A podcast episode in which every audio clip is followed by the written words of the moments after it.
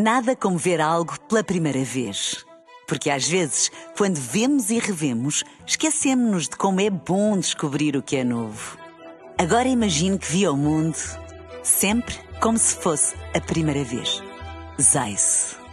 Veja como se fosse a primeira vez. Na rádio, no digital, em podcast.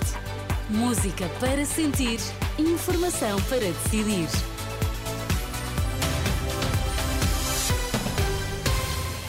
Notícias para ouvir agora na Renascença. Vamos saber quais os títulos em destaque. Boa noite. Ventura promete um sismo político em Portugal no próximo dia 10 de março. Vem muito vento e forte agitação marítima e a culpa é de uma depressão que está a passar sobre a Península Ibérica. Líder do Chega promete um sismo político em Portugal no próximo dia 10 de março. No discurso feito ao final desta noite, no jantar comício em Vila Real, André Ventura afirmou que vai acabar com a corrupção sem explicar como e, com isso, mudar o sistema.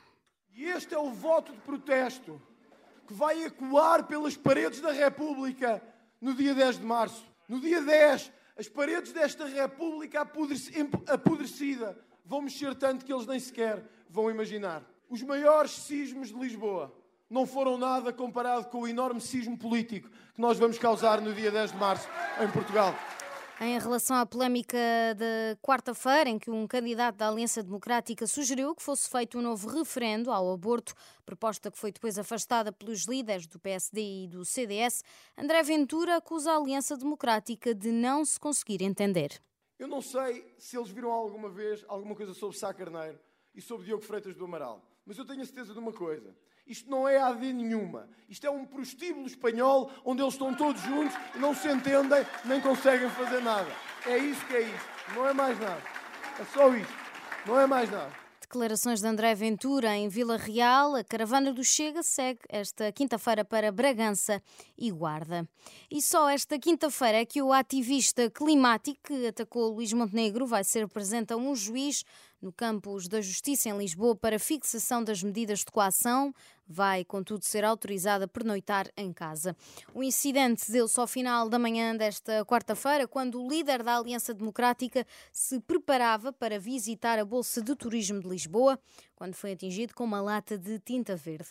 Ouvida pela Renascença sobre um eventual reforço do policiamento em ações onde venham a estar os líderes partidários, a porta-voz da Direção Nacional da PSP diz que as situações vão ser analisadas caso a caso. A segurança a líderes eh, partidários é avaliada caso a caso. Isto foi um, foi um caso pontual. Nós agora, a partir de, através das nossas pesquisas, principalmente em, em fontes abertas, vamos, vamos avaliar sempre qual é que é o risco implícito, se há a probabilidade de haver novamente um, um evento destes e vamos, vamos adaptando caso a caso.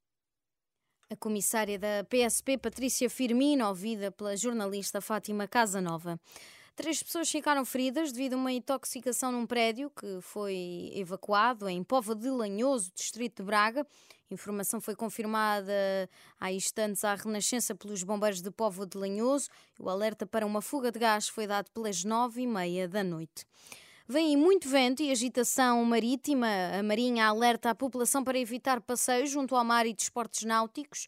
A culpa é de uma depressão que está a passar sobre a Península Ibérica, a caminho das Ilhas Britânicas, como explica o comandante Sousa Luís, porta-voz da Marinha. Esse centro depressionário vai trazer uh, um agravamento das condições meteorológicas, mais concretamente da ondulação, entre as 12 uh, dia 29 de fevereiro, e a meia-noite de domingo, dia 3 de março. Essa agitação marítima uh, será uh, caracterizada por ondulação com uma altura significativa que poderá atingir os 13 metros. Os conselhos do porta-voz da Marinha. Nada como ver algo pela primeira vez. Porque às vezes, quando vemos e revemos, esquecemos-nos de como é bom descobrir o que é novo. Agora imagine que viu o mundo sempre como se fosse a primeira vez. Zais. Veja como se fosse a primeira vez.